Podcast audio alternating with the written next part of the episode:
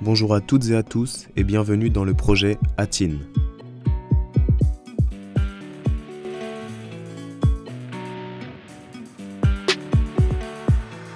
Bonjour à toutes et à tous dans ce nouvel épisode d'ATIN dans lequel j'ai eu le plaisir de discuter pendant plus d'une heure avec deux membres de la coopérative Olvo qui face au désastre de l'ubérisation offre une alternative sociale, humaine et durable.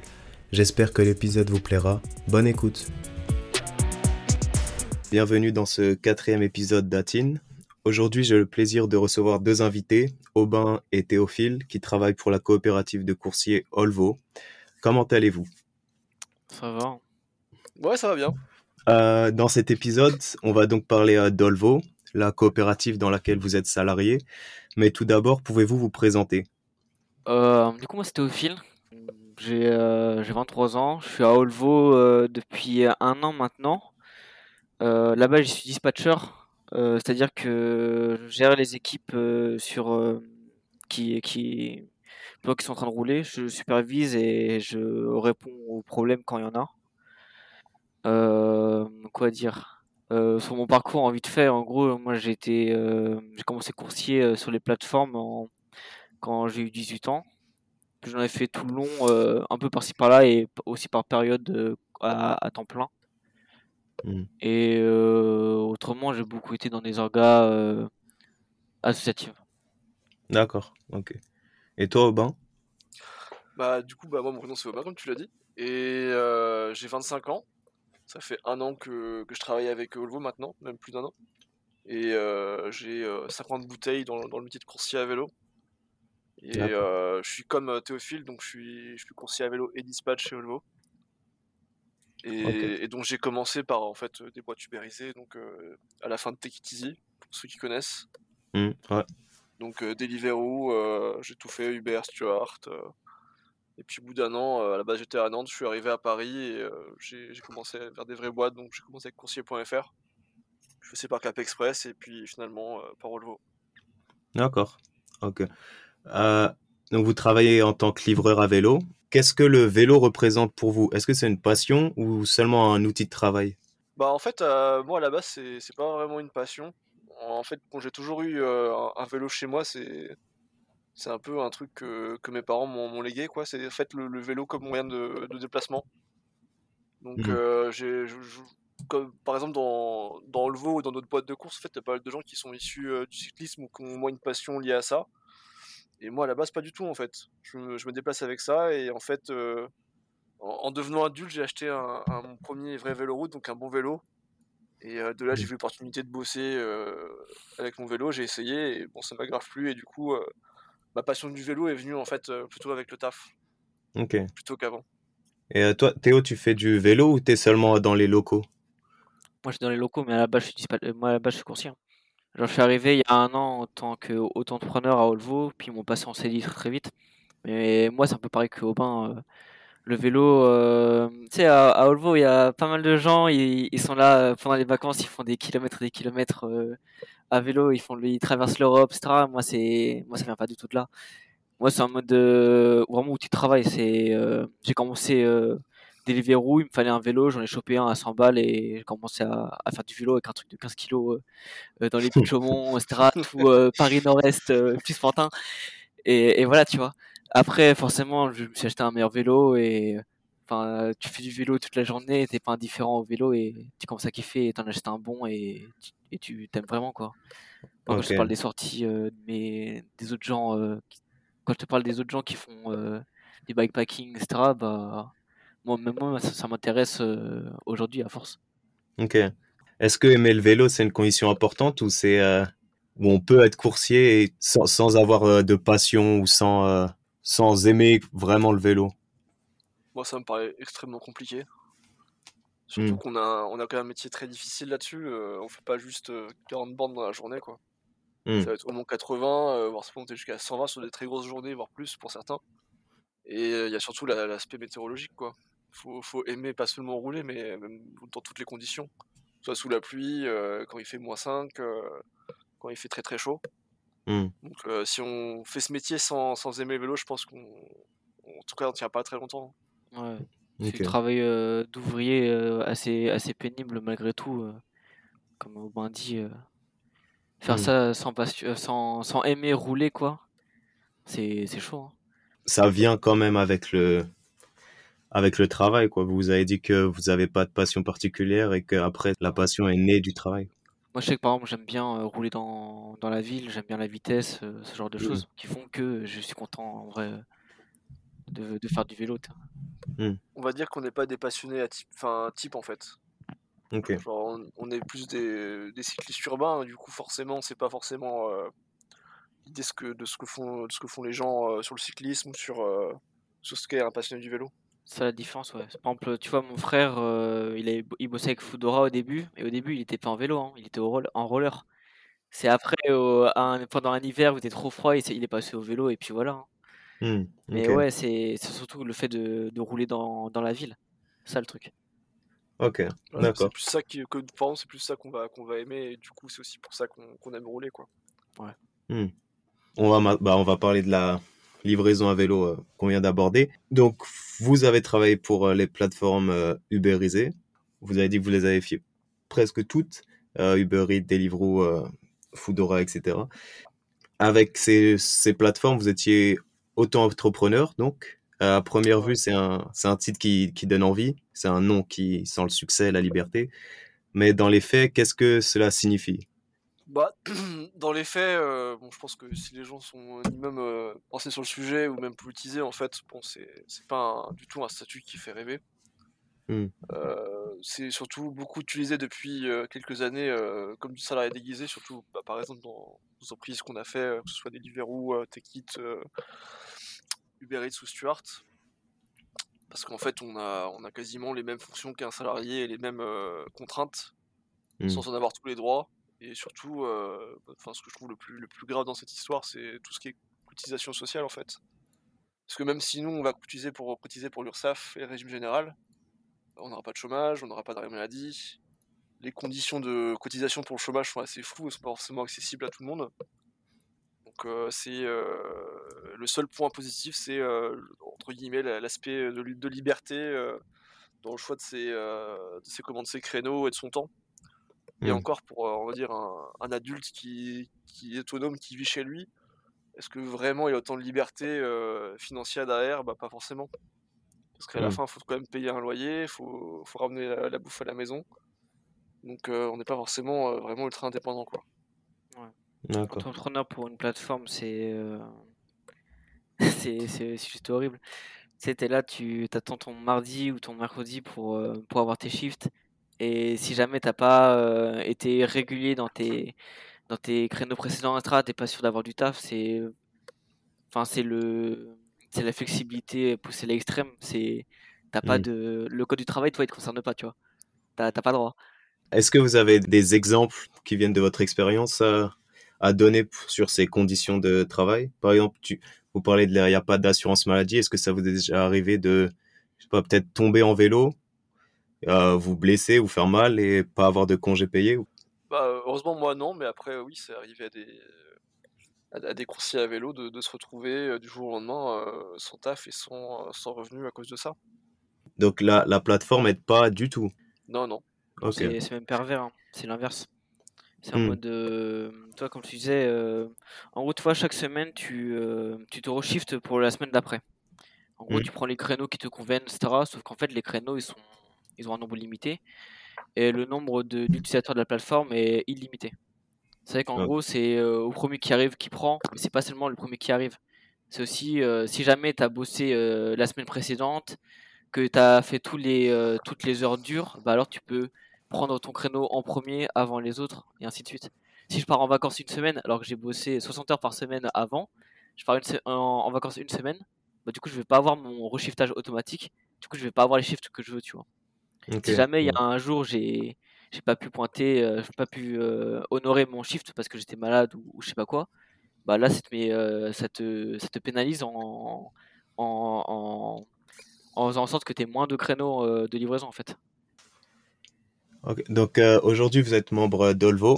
Je l'ai présenté en tant que coopérative, mais je pense que pour certains auditeurs, ce terme peut être un peu flou. Euh, Est-ce que vous pouvez nous expliquer concrètement ce que c'est une coopérative? Euh, en gros, c'est une entreprise centrée sur, sur les personnes qui, y travaillent. Donc elle est détenue et contrôlée par, leurs membres. Donc par exemple, chez Olvo, en fait, au bout d'un certain temps, on propose aux gens de devenir sociétaires de l'entreprise. Donc qui donne un, accès à, un vote et un conseil de contrôle de, la gérance pour tout ce qui est en fait grande décision budgétaire ou de direction de l'entreprise. Et mmh. accessoirement chez nous, on, on, donne en fait une transparence énorme sur tout ce que, que fait la boîte et tout le monde a plus ou moins son, mot à dire en fait sur, sur ce qui passe dans la boîte et on a des réunions toutes les deux semaines pour qu'on parle ensemble de tout ça. Ça ouais. S'il n'y a, a, pas d'actionnaire quoi. C'est le nos avantages économiques ou, ou comment on, se débrouille dans la boîte, c'est juste le fruit de notre travail et, et voilà. Mmh. Parce que même tu vois, genre comme tu disais, il y a un an je suis arrivé, maintenant je suis dispatcher, c'est c'est parce que c'est une coopérative. C'est ils donnent à Volvo, il y a, y a ce truc de. On donne la possibilité aux gens de d'évoluer dans la boîte. Pas forcément en devenant gérant ou, quoi, tu vois, mais même en, juste en t'intéressant.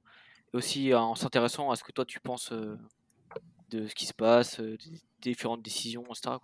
C'est sûr que ça doit vous changer de des plateformes ubérisées où c'est une sorte d'algorithme qui cherche le profit au maximum. Là, c'est contrôlé par vous-même et c'est plus centré sur le, le salarié. Ouais, après, euh, je pense que comparer ça aux boîtes ubérisées, c'est plus compliqué parce qu'en fait, on a quasiment pas de. En fait, on a maintenant, même aujourd'hui, t'as pas de vraiment de, de contact humain avec quelqu'un quand tu bosses euh, chez Deliveroo ou mmh. Uber Eats. Mais tout simplement, on peut. Enfin, moi, je peux comparer ça aux boîtes dans lesquelles j'ai travaillé euh, dans la course. Et ouais, en fait, c'est complètement différent. Dans, dans, la, dans, la, course, en fait, t'es sur ton vélo dehors. Et les, les seuls liens que t'as, c'est avec ton dispatch au téléphone quelquefois un peu les gens de la, direction du bureau, du SAV. Mais en fait, tu te sens pas concerné par, euh, par euh, où va la boîte, euh, quelles sont les décisions mmh. et qu'est-ce qu'on fait en fait. Du coup, y a, même si ton métier a du sens dans ce que tu fais, bah, toi, tu n'as pas le sens de pourquoi on fait ça et comment on fait ça. Et ce qui change vraiment dans la coopérative, c'est qu'en fait, tu es vraiment impliqué dans, dans, dans l'entreprise et c'est pas c'est pas un rapport exploitant-exploité, mais genre en fait, c'est aussi ton entreprise. C'est témoin de production. Les vélos, ils, sont, ils appartiennent à, tous les sociétaires de la boîte, par exemple. Tu ne dis pas que, bon, toi, tu bosses, tu vas bosser dur, tu te dis que c'est pour la boîte, c'est pour, euh, c'est pour tout le monde, tu vois. Ok. Quand est-ce que Olvo a été créé? Et euh, pourquoi? Est-ce qu'il y a un élément euh, déclencheur? Bah, en vrai, les meilleures personnes pour en parler, ce, serait les, les, comment, les gens qui l'ont créé, donc Leroy Lévy et Lucille Mercier. Après, de, de moi, ce que, ce que j'en savais d'après Leroy, c'est euh, bon déjà il y a l'effet Take It Easy.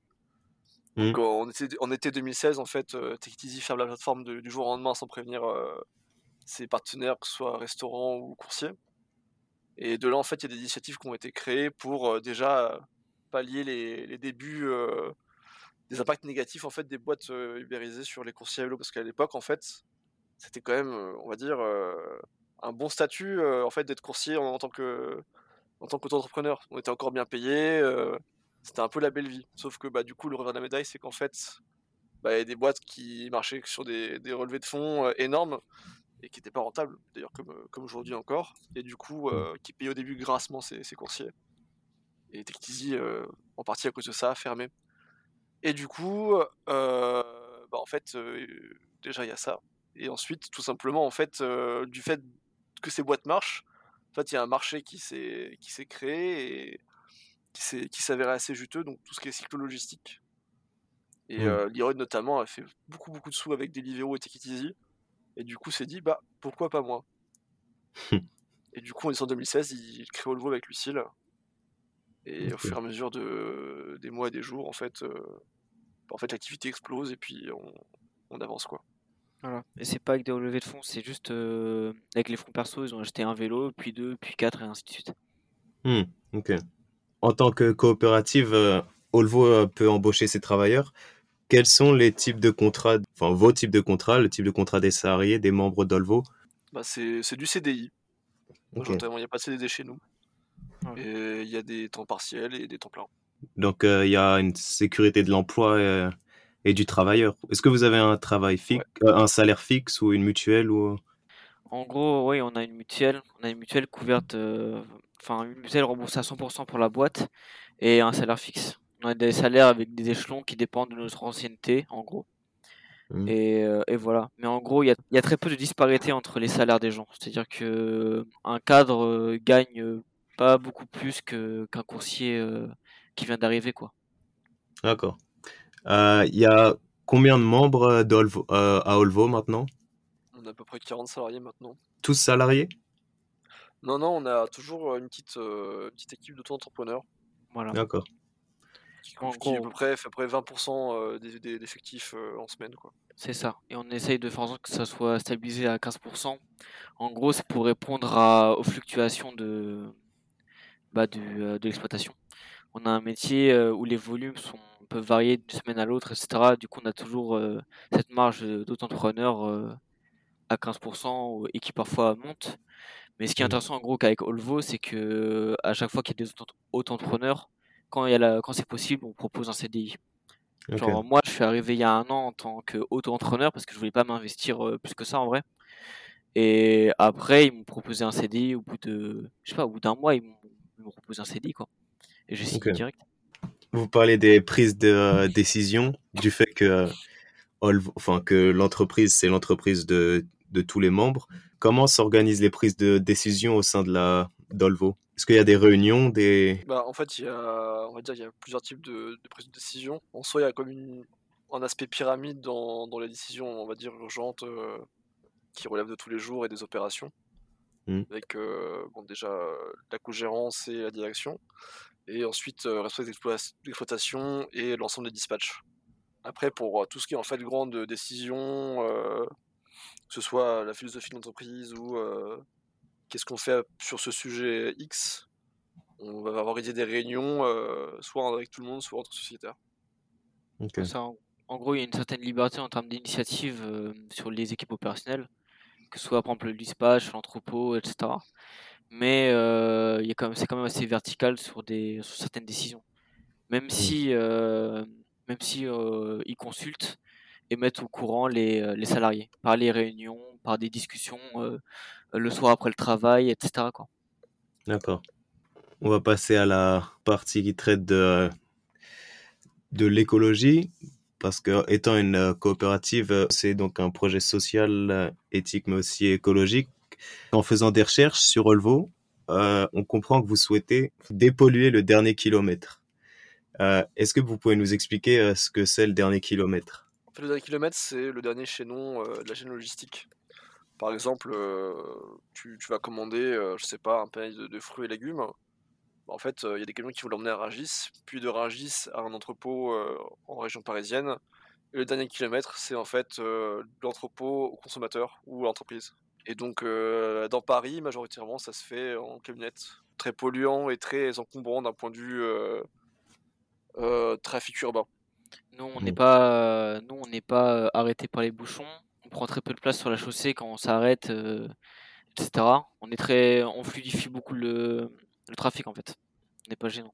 ouais, Parce que vous, vous livrez seulement en vélo. Ouais. Des vélos cargo. Est-ce que vous pouvez nous expliquer ce qu'est un vélo cargo? Bon, en gros, un vélo cargo, c'est un vélo qui a une capacité de charge. euh, bah, nous, en l'occurrence, on peut charger jusqu'à 80 kg. Et quand on rajoute une remorque, on peut charger jusqu'à euh, euh, 150 kg, 200 kg, ça dépend. Mais en gros, un vélo cargo, c'est ça. C'est un vélo classique qui peut aller sur les pistes cyclables n'importe où, mais qui a une capacité de charge supérieure. D'accord. Donc vous n'avez pas de sac euh, sur le dos? Non, Non, non. Euh, Est-ce que c'est un vélo électrique? Est-ce que vous, c'est c'est ce que vous utilisez dans Volvo ou c'est euh, des vélos Ouais. euh, manuels? Bah nous c'est on a de l'assistance on a de l'assistance électrique. Juste les jours où on est sur où il y a trop de volume où du coup on doit ressortir les, les vélos mécaniques parce qu'en gros euh, au début d'Olvo c'est c'est ça ils ont fait ça avec, euh, avec- juste avec leur mollet et sans aide quoi. Hmm. Moi j'étais pas là, je suis arrivé à l'âge d'or. Pareil, pareil. Et après, moi, j'ai j'ai travaillé en cargo pour d'autres boîtes, euh, avec mon cargo personnel. Et bon, pour certaines boîtes, notamment pour de la course, où c'est quand même du pli du colis qui est plus léger, c'est parfaitement acceptable en, en- en mécanique. Après, pour nous, notre volume, euh, honnêtement, on est, on est presque dépendant de l'électrique dans le sens où on va porter vraiment des charges lourdes à quasiment chaque tournée et beaucoup, beaucoup de, de plis de colis à déposer. Mmh. Et du coup, en fait, ça nous fait gagner un temps de fou et, et, euh, et bien sûr, bah, du coup, on on est très rentable par rapport à ça. Et en plus, bon, on est d'autant plus euh, rapide que euh, tous les, toutes les bêtes dans Paris, en fait. Ouais, parce que sur Paris et les bouchons, un vélo, c'est sûr que ça va plus vite. Ouais, même en termes de, enfin, juste en termes de livraison, hein, mais enfin, on, on le voit dans Paris, si on se balade un peu le matin ou même en journée, euh, un camion qui livre, en fait, ça prend une place énorme et ça encombre encore plus le trafic. Mmh. Et euh, bah, nous, en fait, on fait pas du tout ce rôle-là, quoi. On peut s'arrêter n'importe où, on peut se poser n'importe où. Vous êtes arrivé quand même euh, assez récemment au vu de l'histoire d'Olvo. Est-ce que vous avez vu des changements dans Paris? Est-ce que c'est plus facile de circuler à vélo? Ironiquement, moi je trouve que c'est plus, enfin, plus compliqué depuis, euh, depuis les grèves de, de 2019 et, et des coronapistes. Parce qu'en fait, euh, bah, côté positif et la fois négatif, en fait, il y a beaucoup de nouveaux cyclistes qui sont arrivés sur, sur le trafic. Mais du coup, pas forcément, euh, on va dire, euh, bien éduqués ou bien formés, du coup, qui vont peut-être euh, aussi boucher un peu ces pistes-là. Donc, tu as, des Mm. t'as des axes dans Paris qui sont euh, plus aussi fréquentables qu'avant. Euh, moi, je me rappelle, il y a, quand je suis arrivé en 2017 à Paris et que je travaillais euh, en tant que coursier, euh, il y avait des grands axes, même sans piste cyclable, j'étais beaucoup plus à l'aise. Ok. Je pense que tout le monde a son avis, en tout cas dans la communauté dans Paris au niveau coursier à vélo là-dessus. Ouais, enfin, je pense que c'est personnel du coup. Ouais, ouais. Je pense qu'il y a, en fait, il y a du bon et du mauvais dans ce qui est arrivé récemment. Hmm. Moi, en plus, je euh, tra- De toute façon, moi je travaillais pas vraiment à Paris. hein. J'ai fait 92 euh, et puis Paris Nord-Est, 19e, 93 quoi. Donc c'est pas pas concerné quoi. Mais après, juste pour euh, clôturer ce, ce sujet, euh, je, je pense que de toute façon, même euh, enfin, les, aménagements, les aménagements font pas tout. En fait, Paris, c'est tellement dense Hmm. que euh, même avec des aménagements, euh, bon, le- les problèmes sont compliqués à gérer. Quoi. Donc, euh, je pense que la situation, en fait, euh, elle est, on va dire, euh, aussi contraignante qu'avant, mais juste elle est différente. Est-ce que vous voyez d'autres vélos cargo euh, arriver, mais qui sont des moyens de transport, pas, pas des euh, moyens de livraison, euh, des outils de, tra- de travail, mais des particuliers euh, acheter leur vélo cargo ou c'est euh, c'est vraiment euh, pour le, le travail? Bah tu sais, nous on est à Olvo, on est prestataire de livraison de 12 par exemple, qui est le qui est le cargo qu'on utilise pour travailler. Mhm. Il y a pas mal de gens hein, qui ont vent, qui sont des particuliers qui justement euh, trimballent juste leurs enfants, leurs courses. Euh, D'autres qui ont, il y en a un c'était un un plombier, il avait ça, des trucs comme ça. C'est que non, il y a, c'est pas que du transport euh, ou de la logistique. C'est beaucoup de gens euh, pour pour leurs besoins perso ou pour leurs besoins pro, mais qui sont pas de la logistique. Ok. Ouais, le- la dynamique du cargo, en fait, elle atteint pas juste le côté pro, mais aussi euh, ouais, les, les particuliers. Et on a, on a 12 aussi, mais on a aussi euh, Vélogique, Hmm. euh, pour qui on, on garde des cargos et en fait on le fournit euh, aux, aux clients qui, qui, les, qui les prennent. Et donc pareil, toutes les semaines, il y a quelqu'un qui vient récupérer un cargo chez nous, en fait. D'accord. Donc, on va maintenant parler de votre histoire avec Olvo. Euh, à l'origine, pourquoi est-ce que vous avez rejoint Olvo? Vas-y, commence au. Tu veux que je le fasse? Euh, Non, non, vas-y, je vais. Euh, bah, du coup, moi, j'ai rejoint le loup, en fait. euh, bon, comme j'ai dit euh, plus tôt, en fait, ça fait 5 ans que je suis, je suis dans le milieu. Et en fait, j'ai fait un peu le tour. Genre, je commençais un petit peu à m'ennuyer et, et à trouver un peu le, le quotidien un peu monotone. Hmm. Et du coup, en fait, un peu par hasard, après le, le confinement, euh, le premier confinement du Covid, en fait, j'ai, j'avais arrêté Cap Express, ma dernière entreprise pour laquelle je travaillais. Et euh, j'ai demandé à un pote, ouais, euh, t'as pas un plan et tout pour changer de boîte, une boîte qui, qui, qui recrute en ce moment, euh, j'aimerais bien rerouler, tu vois? Et il me dit, ouais, si tu veux, j'appelle Leroy, et puis je pense que chez Levo, tu, tu pourrais passer et tout. Il appelle Mhm. Leroy, et puis le lendemain, en fait, je commence en tant que KE aussi, comme Théophile. Et en fait, je découvre un peu Haute-Vaux. Je, je- en fait, je connaissais déjà Haute-Vaux, je savais que c'est devenu une coopérative et ça m'intéressait un peu. Mais après, je suis arrivé un petit peu en me disant juste j'ai envie de rerouler. Et je découvre Haute-Vaux. Et en fait, en découvrant Haute-Vaux euh, de l'intérieur, je connaissais déjà des gens qui étaient dedans, euh, avec qui j'avais travaillé notamment à coursier.fr. Et en Mhm. fait, euh, bah, en fait, je suis tombé amoureux du, du projet et, et je voulais euh, en fait découvrir ce que c'était qu'une coopérative. Mhm. Euh, moi, c'est vraiment le, le moteur, en tout cas, qui m'a motivé à devenir salarié chez eux et, et maintenant chez nous.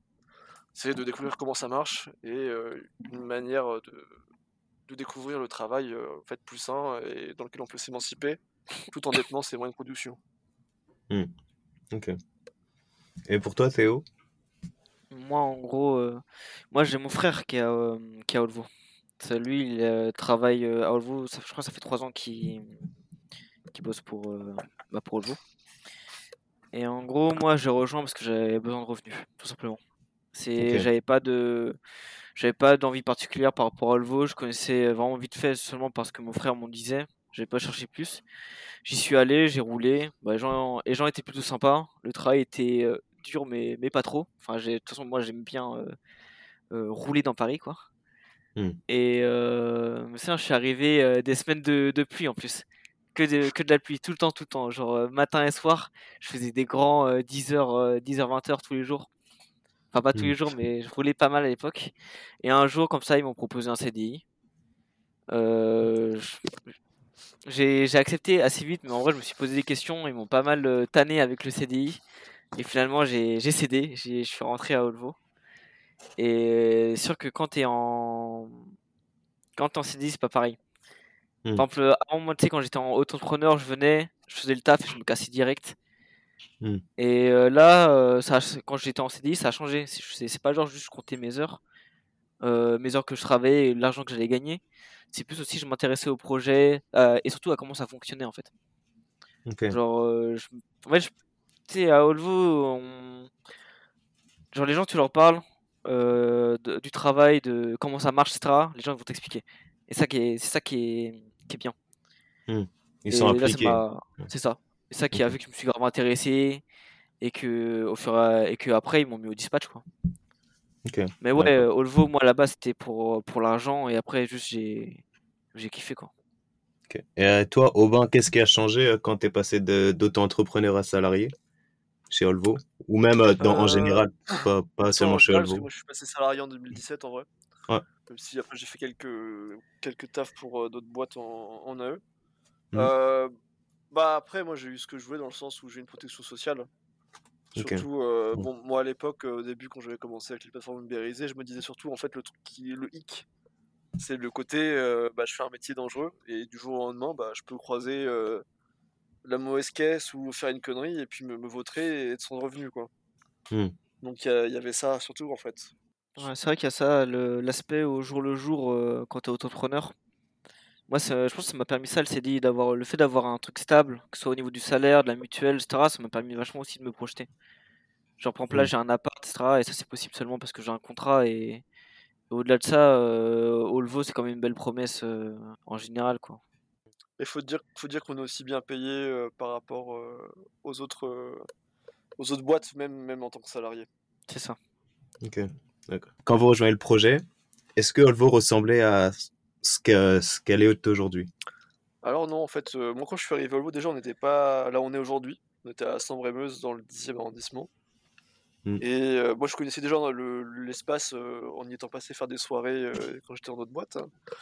Mais même en fait, ce qui a beaucoup changé, je trouve, moi depuis que je suis arrivé, c'est tous les process qu'on a mis en place euh, depuis, depuis ce moment-là en fait. Genre on a encore mis de donner plus de gages aux salariés, plus d'initiatives à, à tout le monde. Et euh, a- je sais pas, il y a en ce moment, on a, en fait, on a un élan, je trouve, perpétuel, et qui se ressent pas qu'en croissance économique, mais aussi euh, dans l'émancipation de chacun, dans le désir de formation de chacun. Et je sais pas, moi j'ai l'impression qu'on qu'on fait qu'avancer. C'est pas, pas une courbe très brutale, mais euh, en fait, euh, au fur et à mesure du temps, quelqu'un qui trouve une idée, et en fait, au lieu de se perdre dans, dans une pyramide de, de décisions, en fait, elle est, elle est appliquée au bout d'un moment, quoi. Elle est Ok. discutée puis appliquée. Moi, je suis arrivé pendant. C'était un peu la crise. Enfin, c'était le. Avec le coronavirus, etc. Il y avait besoin de. de revoir l'exploitation. Et du coup, c'était un peu. On marchait un peu sur des œufs, j'avais l'impression. Mhm. Et là, en l'occurrence, euh, quand même, l'exploitation s'est assez stabilisée. Il y a... Économiquement, on va mieux. Et allant mieux, du coup, on a du. En fait, on a des fenêtres qui s'ouvrent pour améliorer le, par exemple, le bien-être au travail, que ce soit euh, améliorer nos conditions de travail en baissant les charges euh, apportées, en améliorant euh, les- l'espace local, etc. Enfin, le, le local, l'entrepôt, pour que les choses soient plus, plus claires, quoi. Mm. En gros, on a du temps qui a été dégagé à développer nos, nos conditions de travail, et ça, c'est bien. Et ça a Ouais. été possible parce que on a, on a travaillé comme on a travaillé, quoi. Ouais, ok. Ouais, vous avez, quand tu es arrivé, est-ce que l'entreprise, est- euh, Olvo, c'était en, en danger? Parce que tu as dit que vous étiez plus centré sur euh, l'entreprise et que maintenant vous, on améliore les conditions. Est-ce que pendant. Est-ce que la crise sanitaire a mis en danger euh, Olvo ou vous étiez assez sûr? Non, ça a vraiment mis en danger l'exploitation en vrai. Parce qu'en fait, pour, pour la faire courte, en fait, à la base, Volvo, on était vraiment dédié sur du B2B, donc la livraison pour, pour l'entreprise. Et en fait, avec le premier confinement, bah, plus d'entreprise en fait. et en tout cas, plus en, plus en, présentiel. Et du coup, bah, pour la logistique, en fait, ça, ça a complètement flippé en fait. Enfin, je veux dire, changer, changer le sens de nos, de nos livraisons. On est passé sur du B2C, donc la livraison en particulier. Et dans notre modèle de, de, de, livraison, en fait, bah, malheureusement, ça, ça nous faisait perdre de l'argent. Du coup, on s'est retrouvé face à des mois assez difficiles avant de trouver une solution il y a quelques mois on a réussi à retourner, on va dire, la situation pour le mettre à notre avantage. Et puis depuis quelques mois, bah, avec le relâchement des, des contraintes sanitaires, bah, en fait, on est en train de repartir sur, des, sur une santé économique plus normale, on va dire. Mmh. Ok. Puis même, c'est juste du savoir de. C'est l'entreprise, elle mûrit, elle comprend quels sont les contrats, les contrats qui sont rentables ou pas, ce qui facilite, ce qui facilite ou non notre, exploitation. Et du coup, on juste on a une entreprise qui devient de plus en plus carrée, et, voilà quoi. Mmh. Ouais, elle, se développe. C'est ça, elle se développe. Est-ce que vous avez un emploi du temps fixe avec Colvo ou est-ce que vous choisissez, comme sur les autres plateformes, vos créneaux horaires? Non, c'est fixe c'est fixe. Euh, ça peut, ça peut euh, être. Euh, moi, je sais que j'ai une semaine A, une semaine B, par exemple. Mais globalement, c'est 35 heures par semaine, même si ça peut varier. Et si jamais ça varie, en gros, c'est des, c'est des heures annualisées. C'est-à-dire que mmh. si cette semaine je fais 40 heures, bah, la semaine prochaine je peux en faire 25, tu vois. D'accord, ok. C'est qu'au final, c'est des, on a des, des horaires qui sont stables. On est sûr d'avoir nos heures et puis voilà. Mais l'avantage, c'est qu'on peut s'arranger, quoi. On est une petite boîte, on se connaît tous. Et euh, par exemple, si moi je sais que je suis fatigué, que la semaine prochaine j'ai besoin de travailler un jour en moins, bah très bien, je, je me mets un, je peux demander un jour de, de pause quoi, ou les caler ailleurs. Est-ce que vous pouvez nous décrire euh, une journée de travail type? Vous avez dit que vous faites 80 km en, général entre 80 et 120 km, on va dire, en fourchette large. D'accord. Sur une journée type, on va dire, de, de 9h à 19h, 20h. Bah vas-y Aubin, on présente euh, la journée du coursier. Bah, moi personnellement, j'arrive, on va dire 5 à 10 minutes avant le début de, de mon shift. Je me fais un petit café. Je dis bonjour à tout le monde, tout le monde est content, tout le monde sourit. Je prépare mon, mon vélo, je pointe la badgeuse. Et, euh, et, donc en fait, on charge, on va dire, euh, entre 10 et 20, 20 euh, colis à déposer. Et on part en tournée. Et sur la tournée, des fois, il peut tomber une course, ou alors tout se passe bien, et en fait, on enchaîne tout. Après, on revient sur un local, ou on ramasse d'autres courses sur le, sur le chemin du retour. Et en fait, on, fait ça, on enchaîne des tournées dans Paris et, et, sa, et sa petite couronne. Et on a une pause déj le midi d'une heure. On a la chance de pouvoir manger dans nos locaux. Chose que toutes les boîtes de coursiers n'ont pas forcément. Et des petits plats préparés par, par des gens de chez nous. Pas des coursiers également. Ouais. vous avez différents locaux? Non, on n'a qu'un gros entrepôt. Donc à chaque fois que vous terminez une course, vous devez revenir et ou ah, le vélo cargo, ça vous permet de prendre beaucoup de marchandises et de les. C'est ça l'astuce.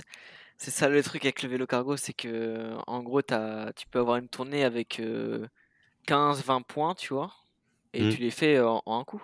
Parce qu'en gros, tu livres, tu livres, puis après tu, tu récupères un truc dans un restaurant que tu dois livrer ailleurs et, ainsi de suite, tu vois. Les tournées, elles sont faites de manière à optimiser toutes ces, tous ces déplacements.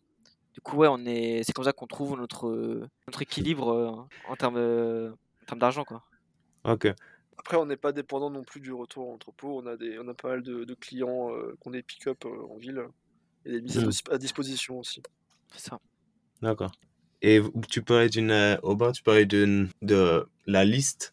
Euh, est-ce que c'est la liste des, des points à distribuer? C'est sur une application? Ouais, ouais. Bah, si tu veux, je peux te présenter le, le, quotidien du dispatcher pour que tu comprennes un peu mieux comment ça fonctionne. ouais, ouais bah, parce que c'est pas livreur, c'est pas seulement le, le seul métier à Volvo, donc ouais, avec plaisir. C'est une, une, équipe. En gros, je vais te présenter. Imaginons, je travaille le matin. Euh, bah, en gros, la veille au soir, j'ai la quasi-totalité de mes points à 17h et là je commence à créer les tournées. C'est-à-dire que je suis face à mon ordinateur avec à peu près 200 à 300 points. Mmh. Et en gros, je les organise de manière à ce que l'exploitation ait le besoin de moins de gens possible et que ce soit le plus fluide possible surtout. Et pour ça, du coup, je dois répondre à des contraintes euh, qui sont horaires, c'est-à-dire des créneaux de livraison, mais aussi des contraintes de poids, de volume et de, euh, et de, et de géographie, évidemment, puisque ce sont des, bah, des points dans la ville. Hmm. Et en gros, euh, avec tous ces euh, éléments-là, je crée des tournées optimisées. Je dors. Le lendemain, je me réveille, petit déj. J'arrive au local à 7h pour accueillir les premiers coursiers. Parce que du coup, on commence notre activité à 7h. Mhm. Et on la finira vers 22h, 21h en gros. Et en gros, euh, bah, ouais, j'accueille les premiers coursiers. Je, fais, je rafistole un peu les, euh, les tournées qui ont besoin de lettres. Et après, ça démarre quoi. Ok. Ça démarre, 7h, il y a des gens qui partent, 8h, puis 9h et 10h. Et après, on, on prie pour que ça se passe bien quoi. D'accord. L'application que les coursiers ont, c'est une application euh, Olvo. Alors, depuis peu, ouais. En fait, on... il y a des gens de chez nous qui sont développeurs et qui développent une application qui s'appelle Pedalo. Ok. Et donc, depuis quelques mois, en fait, il la développe en même temps euh, qu'on la teste en fait euh, au quotidien. Et donc, du coup, ouais, c'est une application Made in Olvo. C'est ça. D'accord. C'est une application qui permet de faire la prise de commande pour les, euh, pour les destinataires et qui à terme remplacera totalement euh, les logiciels qu'on utilise actuellement. Quoi. Parce qu'actuellement on utilise aussi OnFleet. Ça c'est voué à être remplacé par euh, le logiciel qu'on est en train de programmer et qui lui est, euh, est spécialisé dans le, la livraison à vélo cargo. D'accord. Parce qu'en gros il n'y a pas trop de logiciels qui font ça actuellement. La plupart des logiciels que les gens utilisent c'est des logiciels qui euh, servent plutôt pour des camionnettes. Quoi. Donc, ce sera Olvo euh, de A à Z. C'est ça. Ouais.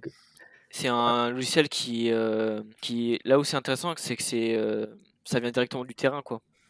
Hmm. Elle est ultra fonctionnelle parce qu'on sait euh, quels sont les besoins des coursiers euh, à vélo d'une entreprise de, de course. Et euh, puisque ça vient de là, c'est c'est optimisé quoi. Et surtout, toi, à le- savoir que. Pardon, vas-y. Ouais, vas-y, t'inquiète. Euh, en gros, toi, le développeur, euh, les, dé- les développeurs de l'application euh, Pedalo qu'on est en train de faire, bah eux, des fois, ils se posent dans le bureau dispatch, ils voient comment ça se passe. On échange beaucoup en fait, ils nous consultent énormément, nous et les coursiers, etc., pour avoir une application euh, bah, la plus optimale et, et voilà quoi. En sachant en plus qu'en fait, bah, les développeurs en fait, sont aussi coursiers. Depuis certains, plusieurs années, dont d'ailleurs en fait un des développeurs est le frère aussi de, de Théophile. Ouais, donc c'est. Il y a un dialogue et il y a enfin, plus qu'un dialogue entre dispatcher, coursier et développeur, c'est la même aussi. racine en fait. Ok. Ouais. C'est ça. C'est la base de la base de Volvo, c'est que tout le monde est coursier. Tout le monde est coursier, tout le monde roule. Que ce soit même les cadres, tu vois, les cadres, euh, tout le monde roule au moins 5 heures par semaine en fait. D'accord. Ok. Comme ça, personne perd, en- perd, euh, perd le Mm. terrain, Personne personne déconnecté, d'où ouais. d'où on vient. Voilà ça. Ok. Ouais, c'est intéressant.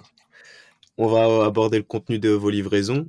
J'ai lu sur euh, les différents articles que vous livrez de tout, mais qu'est-ce que vous entendez par livrer de tout? Parce que c'est c'est large. Bah, c'est vraiment tout. Quoi. Ouais. On, va, on, on livre des matelas, on livre des légumes, des fruits, des, des petits colis, des gros colis, du pli parfois. Euh, pour les gens qui savent pas ce que c'est que le pli, en fait, c'est simplement du, du courrier, en fait. Du courrier important, L'administratif. Ouais. voilà, pour ce moment administratif, mais en tout cas, un- un- une enveloppe plus ou moins grosse euh, qui doit être livrée dans les 3 heures ou la journée.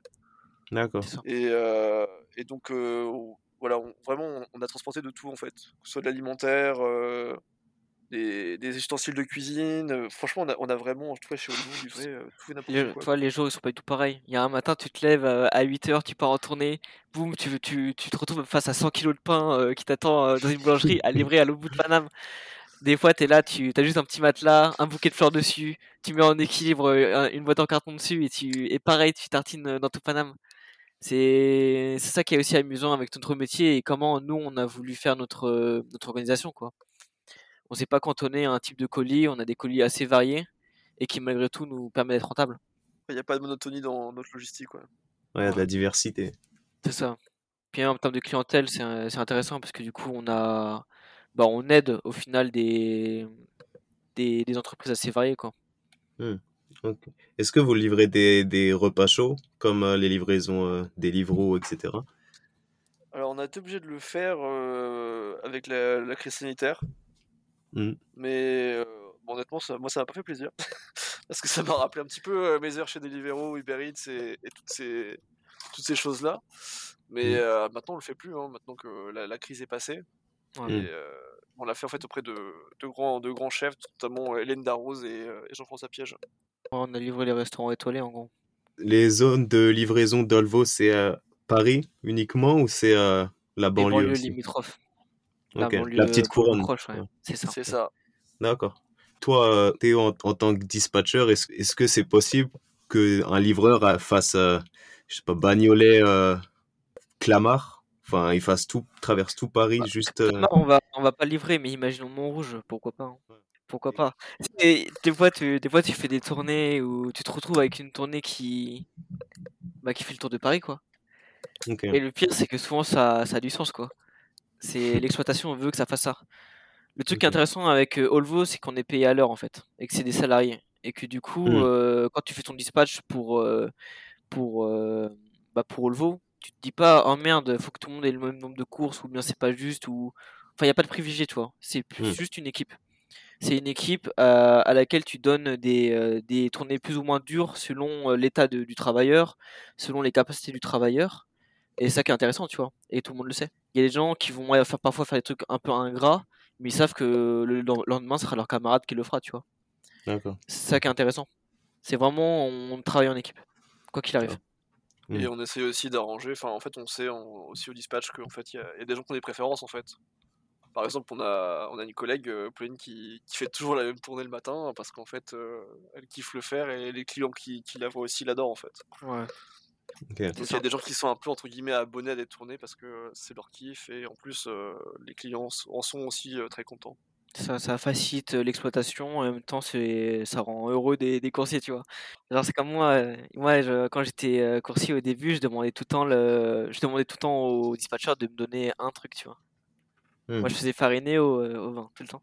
Ouais, et le fait de d'être payé à l'heure, c'est que si tu vois une longue distance sur ton application, si tu te dis pas que ah, je vais perdre de l'argent parce que je vais devoir rouler euh, 30 minutes. euh, Justement, t'es, t'es heureux du voyage, tu vois. Ouais. Tu sais que tu vas rouler et Si t'aimes rouler, ouais, si rouler lent, t'es content et puis, euh, et puis ouais, Mm. tu vas avoir du pays quoi. Puis même, tu Enfin, vois, ima- guillemets. quand on parle de paix à l'heure, euh, il y a aussi un truc tout con, mais si jamais t'as un pépin, en mode, euh, imaginons que tu te perds, imaginons que tu as un accident, imaginons ton, ta roue, elle est cre- euh, ton ton pneu il est crevé, Hmm. bah c'est pas grave, tu vois, c'est, ça fait partie du travail, c'est considéré comme, comme du travail et t'es payé pour ça, Hmm. pour faire ta réparation, pour te perdre et apprendre, tu vois. Hmm. C'est ça qui est intéressant.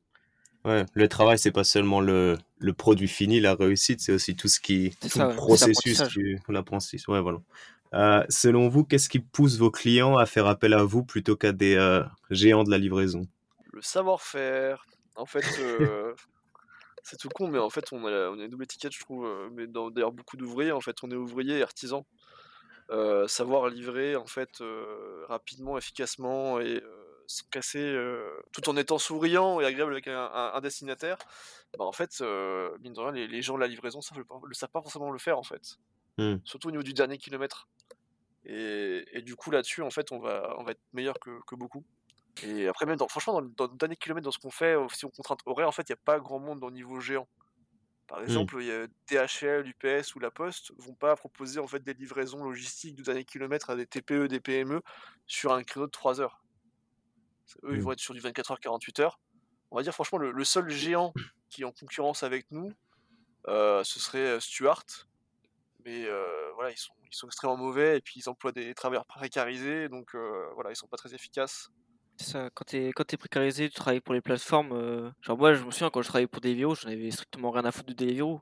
Quand Hmm. tu travailles à Deliveroo, tu, tu passes ta journée à insulter Deliveroo. Du coup, ta qualité de service, bah ouais, tu c'est pas ta priorité. Alors que quand tu bosses, euh, bah là à Olvo en l'occurrence, c'est que ta boîte c'est en même temps euh, tous tes camarades, ton équipe, et que Hmm. t'es euh, et que tu sais que ta qualité de service euh, va avoir un- une influence directe sur l'exploitation. Bah ouais, bien sûr que tu tu prends le truc à cœur quoi et que tu Hmm. fais attention à bien faire les choses et que tu travailles efficacement aussi. Ok. Qui sont vos clients? Est-ce que c'est des grosses entreprises ou c'est plutôt des, euh, des entreprises locales, des, des TPE Beaucoup, beaucoup de TPE en vrai. Ok. Et, et quelques PME et pas mal de startups aussi.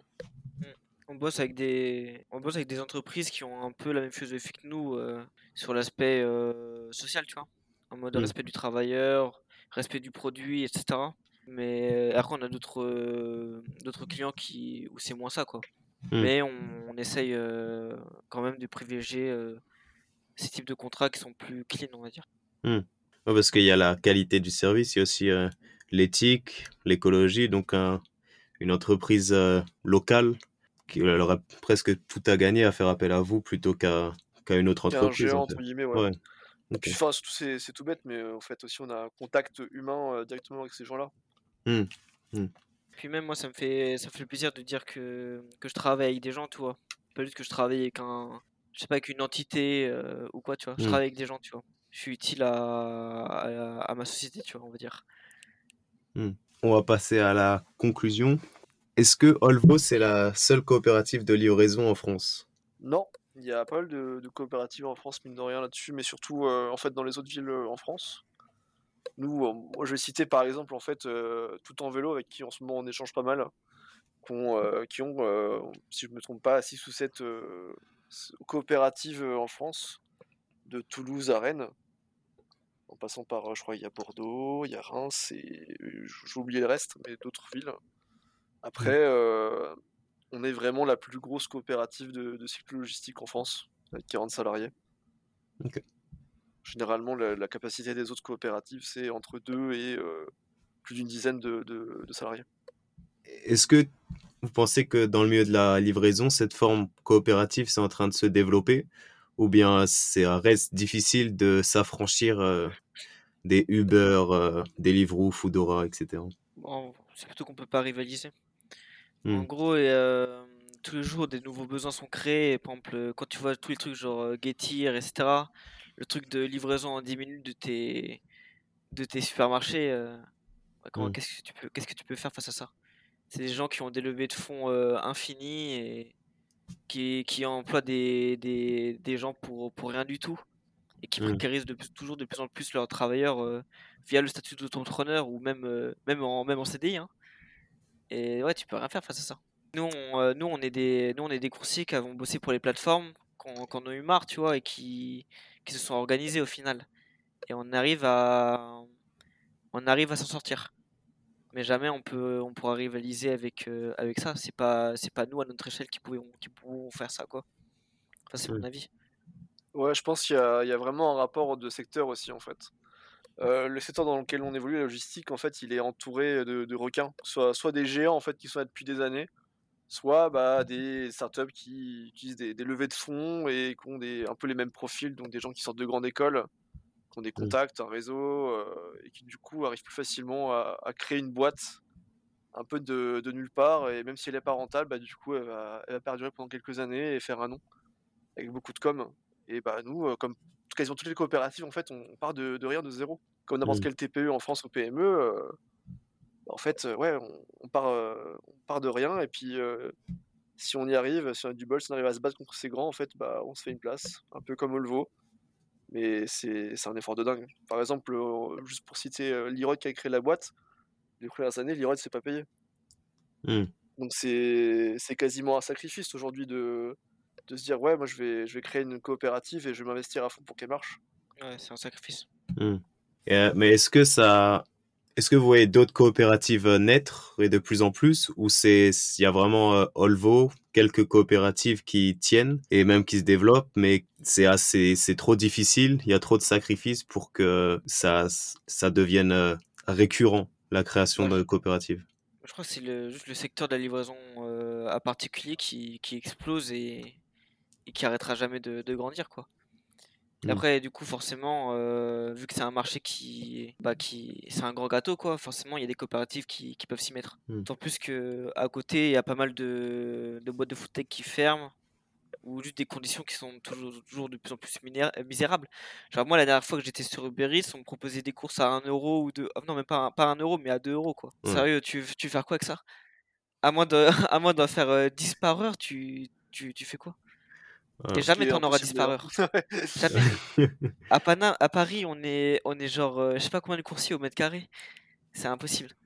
dans, les, dans les, autres villes, je tiens à dire que c'est pareil. Hein, euh, le, métier de, de, livreur uberisé, que ce soit des livreurs Uber Eats euh, et Stuart, il est maintenant exercé que par des gens très précarisés, voire sans papier. Hmm. Toujours dans la livraison, il y a une maison des coursiers qui a ouvert cette semaine d'ailleurs dans le 18e arrondissement de Paris. Euh, elle permet aux livreurs des plateformes ubérisées d'avoir euh, des toilettes, un espace de repos, de déjeuner et si besoin une aide administrative et juridique. Donc euh, c'est une bonne nouvelle et un pas en avant contre la précarité. Mais est-ce que vous pensez que améliorer les conditions de travail tout en restant chez les géants de, la livraison ubérisée, ça sera suffisant pour atteindre une réelle protection des travailleurs? Ou bien faut-il, comme Olvo l'a fait, franchir le pas du modèle coopératif? Pour vraiment avoir un- une protection des travailleurs Bah, en fait, euh, moi je pense que c'est une bonne chose parce qu'en fait, on va pas laisser ces, ces gens-là dans la merde. Hmm. Et euh, en fait, depuis euh, la chute de Easy, il y a, il y a des choses qui sont créées, notamment le, le CLAP et la CGT qui sont levés euh, pour protéger les travailleurs ubérisés. Et d'ailleurs, j'ai eu notamment Jérôme Pimo qui a fait un, un boulot de dingue euh, les premières années par rapport à ça. Euh, moi, je pense personnellement que euh, bon, le problème, il est, il, il se résoudra pas, on va dire, en juste améliorant les conditions des travailleurs. Le problème, il est, il est lié à l'ubérisation et au mode de, au mode de- d'exploitation de, de ces gens-là. Mm. Après, euh, malheureusement, je, je pense pas non plus que, euh, on va dire, euh, changer Uber, Uber Eats ou Deliveroo en coopérative, ça va aussi régler la, la chose. Il y a Hmm, un problème énorme derrière, en fait, c'est que la, la livraison de d'a- d'alimentaire, en fait, elle est pas rentable pour eux. Ils marchent, euh, ils marchent que uniquement grâce, euh, grâce à leur levée de fonds et euh, ils font une course, une course de chevaux, quoi. Hmm. C'est, euh, on va dire, celui qui court le plus vite aura plus de levées, et aura plus à la fin un monopole et pourra contrôler un petit peu ce qu'il veut là-dessus. C'est un peu ce qu'ils ont fait notamment avec la précarisation des, des travailleurs. Mais bon, voilà. Pour, pour moi, je pense que c'est un secteur très très compliqué à gérer. De notre côté, on a essayé de créer quelque chose qui s'appelait Resto.Paris, et euh, donc de la livraison éthique euh, comme, comme faisait euh, Deliveroo ou Uber Eats. Et euh, les contraintes sont énormes pour que ça marche bien euh, et que ce soit rentable. Pour que ça marche bien et, et aussi que ça que le, que le consommateur soit pas euh, trop euh, dépaysé de ce qui se fait actuellement, tu vois. Genre quand on te dit tu peux commander une livraison, tu vas sur une application, tu, tu demandes de la bouffe et ça arrive dans 30 minutes, c'est c'est pas humain, tu vois, de faire ça. Hmm. Enfin, c'est c'est logique que derrière, euh, derrière ce système, il y a, il y a de l'exploitation de, de fous, il y a des gens qui sont pas payés, etc. C'est pas possible autrement. Moi, je pense que tu mets face à face, tu vois, le, les, les plateformes ubérisées et les coopératives. Hmm. En mode comme si les coopératives pouvaient être une alternative, mais non, tu vois. Hmm. C'est pas possible. Non, non, je pense que ouais, on est plus en opposition que qu'une solution pour l'ubérisation. Hmm. Et en soi, la coopérative, c'est plus à mettre en comparaison avec, on va dire, une entreprise normale qui est Ouais, pyramidale. Et nous, euh, une entreprise qui est très horizontale. Mais en tout cas, c'est pour moi, c'est pas à notre échelle euh, qu'on change les choses, tu vois. Hmm. Les travailleurs unis, ouais, des, des... tu vois, euh, Aubin, il parlait de la CGT, le CLAP à l'époque. À l'époque, ils ont essayé de faire des grèves, des blocages, etc., pour euh, faire changer les choses, pour mettre un coup de pression, tu vois. Hmm. Pour, faire- pour créer un rapport de force. Mais euh, nous, en créant notre coopérative, personnellement, je le vois plus comme une manière de résister qu'une manière de, de, de créer un rapport de force face aux, aux plateformes, etc. Hmm. C'est euh, moi je le vois la solution je la vois pas euh, ici. La solution c'est euh, quand les travailleurs sont unis et, et, et se battent quoi. Qui se fasse aider un peu par euh, la législation et l'État, ce serait euh, un plus. Bah c'est essentiel. Oui, c'est de toute façon, c'est à l'État de répondre à ça. hein. C'est Hmm. c'est un problème qui peut pas se régler, euh, soit par la collectivité territoriale ou par les, les entreprises et les travailleurs eux-mêmes. Le statut d'entrepreneur c'est un d'auto-entrepreneur c'est un abus sur euh, sur le code du travail etc. Comme c'est utilisé c'est complètement dénaturé de sa fonction euh, initiale quoi.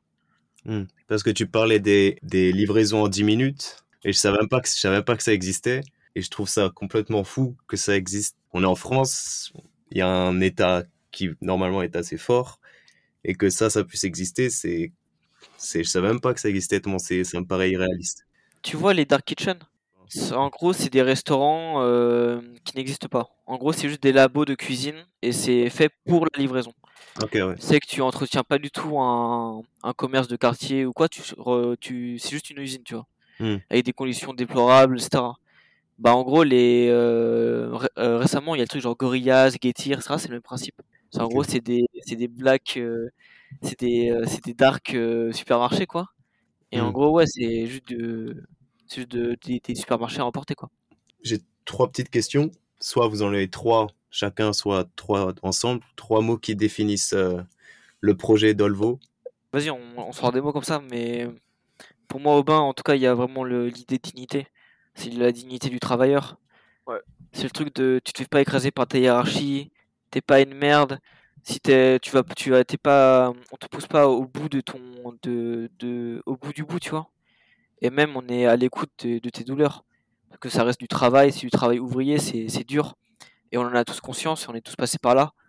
Du coup, on sait ce que c'est, et, et c'est là que c'est digne, c'est que c'est du travail qui est reconnu et, et qui est pas, euh, et qui est pris au sérieux, tu vois dans n'importe quelle autre boîte de course, enfin en mode genre par exemple coursier.fr ou autre, t'as un management extrêmement agressif, dépersonnalisé, t'es traité comme de la merde et tu te fais virer euh, comme ça quoi. À ça. Volvo, ça se peut pas arriver. Ouais. Ok. Moi, mes trois mots, ce serait émancipation, évolution et révolution. C'est, ça, ça, ça sonne bien comme ça, mais en fait, je trouve que c'est un peu les étapes vers lesquelles on va, en fait. C'est d'abord émanciper les travailleurs, faire évoluer le travail euh, dans un monde qui est complètement défavorable à, à lui, et enfin essayer de révolutionner, en fait, euh, en montrant, voilà, si nous on arrive à faire ça dans un monde capitaliste euh, complètement cruel, euh, qu'est-ce qu'on peut faire dans un monde euh, totalement différent où on- nous on dit toutes les règles? C'est ça. C'est ça. ouais. Le... C'est ça, ça donne envie d'avoir, euh, ça donne envie d'avoir le pouvoir, tu vois. Hmm. Que les travailleurs soient vraiment écoutés et soient vraiment à la, à la tête, à l'initiative de, à l'initiative politique, tu vois. Ok. Ça fait envie. Ouais. Il y a- ça, il y a la dignité, l'équipe, etc. C'est pour moi c'est ça. Mm. Genre tout ce que je fais à Volvo, je le fais pour le- pour l'équipe, je le fais pas pour moi quoi. Moi, j'ajouterais que, Coco, pardon, excuse-moi, que Colvo aussi, c'est en fait, c'est un, c'est un peu un laboratoire du travail pour nous. Hmm. En fait, on, on teste des choses et en fait, si ça marche pas, ben, on les garde pas. Si ça marche, on fait bah super, putain, ça marche. Donc on le garde, c'est super. Et puis euh, de là, en fait, on avance, on avance. Et puis, euh, comme je te disais plus tôt, pour euh, si la coopérative a changé en un an, bah, en fait, c'est ça aussi. C'est qu'avec Mm. le temps, on s'adapte. En fait, on a une capacité de résilience énorme du fait de, de cette horizontalité, de cette, cette unité dans, dans l'émancipation. Et on invente des trucs, quoi, c'est super. Enfin, moi, je suis hyper fier de, de ce qu'on a fait depuis, depuis que je suis là et ce que font les, les gens avant nous. Et je me dis, mais putain, peut-être que dans, peut-être que dans, dans quelques dix décennies, on se dira, mais voilà, il y a des boîtes à, à cette époque-là, elles ont réussi à, faire, à créer des trucs. Et les gens pourront s'en inspirer pour créer des boîtes euh, beaucoup plus humaines et qui marchent. Que le travail, ce soit plus juste euh, une contrainte et, et un moyen de s'émanciper. Ça. Puis même euh, encore pour ajouter des mots, tu vois. Genre moi j'ai un rapport à Volvo qui est très perso, on va dire, pas très. euh, Moi je le vois pas comme un truc euh, qui va changer le monde, tu vois.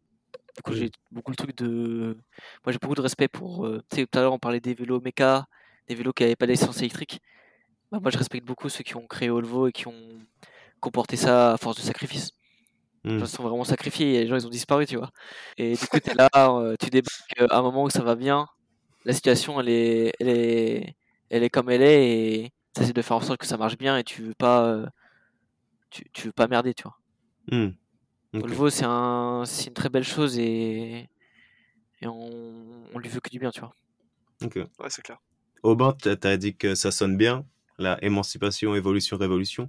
Enfin, il y a aussi le, avec ce que tu as dit, le laboratoire, le, tout l'épisode, en fait, ça montre, c'est pas, c'est pas, il n'y a pas que seulement la forme, il y a aussi le fond, ce que vous faites avec Olvo, c'est, c'est sûr que ça m'inspirera d'autres. Bah, moi, vous m'inspirez personnellement.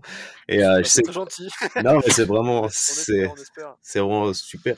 Euh, est-ce qu'il y a une question que vous auriez aimé que je vous pose et que je n'ai pas posée? Ouais, de ouf. En vrai, je trouve qu'on parle pas beaucoup des femmes dans ce milieu. Mm. Et euh, dans la, la conscience collective, le vélo, ça reste, même dans la logistique aussi, ça reste un boulot de mec. Et nous, Elva, on essaie de plus en plus en ce moment de- d'intégrer des, des femmes chez nous. Mm. Et bon, on en a pas beaucoup, quoi. A- là, maintenant, on va avoir trois salariés au total euh, féminines. Et il faut se dire que dans, dans Paris, en fait, on est la plus grosse boîte de cycle logistique euh, en effectif féminin. Et pourtant, on n'a que trois personnes. Donc, euh, pour moi, c'est c'est une question qui, qui devrait plus ressortir dans, dans ces sujets, surtout qu'ils sont présents de plus en plus depuis l'ubérisation des travailleurs par rapport à ça. On en parle très peu. Et notamment, je voudrais parler de Chloé Bouillou qui était chez nous pendant un moment, qui en ce moment euh, essaye d'ouvrir une enquête sur pourquoi en fait on n'arrive pas à avoir beaucoup de femmes dans ce milieu-là et essayer de trouver des solutions. Ok. Théo, tu as une question que, qui vient en tête? Après, moi, genre, euh, comme je disais, pour moi, le l'importance de d'Olvo, du fait que ce soit une coopérative, etc., c'est c'est vraiment le. Non, non, j'ai rien à dire. Mais tu vois, genre, euh, juste pour, euh, pour faire du détail, euh, souvent, toi, les, les, nos, euh, les prestataires, enfin, les gens avec qui on bosse, nos clients, Mm. euh, les entreprises, ils mettent beaucoup en avant l'aspect écologique euh, de notre méthode de livraison, tu vois. Mm. Alors que pour moi, c'est pas le truc euh, principal de, de Volvo. Si tu veux savoir, là, il y a AliExpress, tout le monde se met au vélo cargo, au truc vert, tu vois. Mm. Que ce soit en mode prétexte ou non. Mais nous, ce qui nous fait, ce qui fait notre force, c'est vraiment le. Pour moi, c'est vraiment juste la dignité du travailleur, quoi. Côté social, ouais. C'est ça, on Ah. est, c'est des travailleurs bien traités, on est bien payés, et, et voilà quoi. Ah. Si c'est écologique, mais que derrière, euh, il y a de l'exploitation, de la précarisation, Ouais, ça sert à rien de. capitalisme vert, quoi. Ouais, voilà. Ouais, malheureusement, il y a quand même pas mal de greenwashing autour de, de ça, le dernier kilomètre et, euh, et, le- et le cargo. Parce que, bon, bah, mine de rien, en fait, la logistique, euh, elle s'arrête pas au dernier kilomètre. hein. Hmm. Genre, euh, pour livrer des trucs Ouais, en, cargo, bah, ils viennent en, ils viennent en camtar, euh, ils traversent des kilomètres et des kilomètres, voire, des- voire aussi en avion. Donc, en fait, pour rendre les- la logistique verte, bah, en fait, c'est pas si simple que ça. hein. Il y a vraiment un travail de fou à faire là-dessus. Et je pense que un peu tout le monde a, peur de ce sujet-là parce qu'en fait, le monde dans lequel on vit, il dépend beaucoup de ça. Surtout à Paris, par exemple. hein. Genre, sans Rungis, on, meurt de faim en fait à Paris. Donc c'est fini, à peu près? J'ai une question, parce que tu parlais de la question des femmes dans la livraison. Et est-ce que Olvo euh, recrute Est-ce qu'on peut vous rejoindre? Et Parce que peut-être que ça, j'espère que ce podcast aura donné envie à des auditeurs et des auditrices de, de vous rejoindre, d'en savoir plus et peut-être de joindre l'équipe. Alors, ouais, en ce moment, c'est le moment pour nous rejoindre en plus. Là, on a recruté, euh, recruté 7 salariés euh, Ok. le- le- dans le mois dernier, là. Donc, énorme arrivée de, de compte personnel. Et on recherche encore du monde. Ok. 7 salariés sur 40, c'est, ça fait beaucoup. Ouais, ouais, on est passé ouais, de 30 à 40 très très vite euh, cette année. Ok. Où est-ce qu'on peut vous retrouver ou vous contacter? On est sur les réseaux, On est sur les réseaux, ouais. sur Instagram, euh, Olvo Mess, Olvo Mec 75, ouais. c'est ça. D'accord. Et euh, vous avez un site? Oui, Olvo. Vous tapez Olvo dans la barre de recherche et on trouve mon premier. Ok. Ouais, même si, même si Olvo vous intéresse, il y a eu beaucoup de de- d'enquêtes sur Olvo, enfin des, euh, Des articles presse, des des- euh, reportages, ouais. Il y a eu Ouais. pas mal de reportages sur Olvo. Reportage télévisé aussi, ouais. C'est ça, Ok. on est passé en Corée. Ouais, donc on peut se documenter, se documenter sur Olvo avant de peut-être Ouais, de bien- rejoindre l'équipe. Bien sûr. Si, si, si, en tout cas le podcast vous a donné déjà un, un sneak peek sur l'entreprise, euh, vous trouverez tout un tas d'informations sur internet euh, sur nous. Même pour ce qui est des profils euh, qu'on recherche, il faut savoir que dans ceux qu'on accueille, il y a des gens qui sont intéressés par le projet, coopératif, etc. T'as des gens, c'est des passionnés de vélo. T'as des gens, c'est juste des charbonneurs qui, qui ont besoin d'argent et on accueille tout le monde, quoi. Ouais, il n'y a pas d'emphase sur, euh, on va dire, un profil type pour venir chez nous. C'est ça. Il y a vraiment de tout et euh, ce qui compte en fait, c'est quelqu'un qui veut, qui veut travailler et dans un cadre bienveillant et, et émancipateur. C'est ça. Nos origines, elles sont très variées à Olvo et, nos... et les perspectives de chacun sont aussi assez différentes. On va finir le podcast sur euh, ces belles paroles. Merci beaucoup à Théophile et Aubin de m'avoir accordé euh, de votre temps. Bah, ça nous a fait plaisir. Bah, c'était, ouais, j'ai beaucoup appris. J'avais un plan, mais euh, j'ai beaucoup plus appris que ce que je pensais. Donc merci beaucoup. Merci à toi.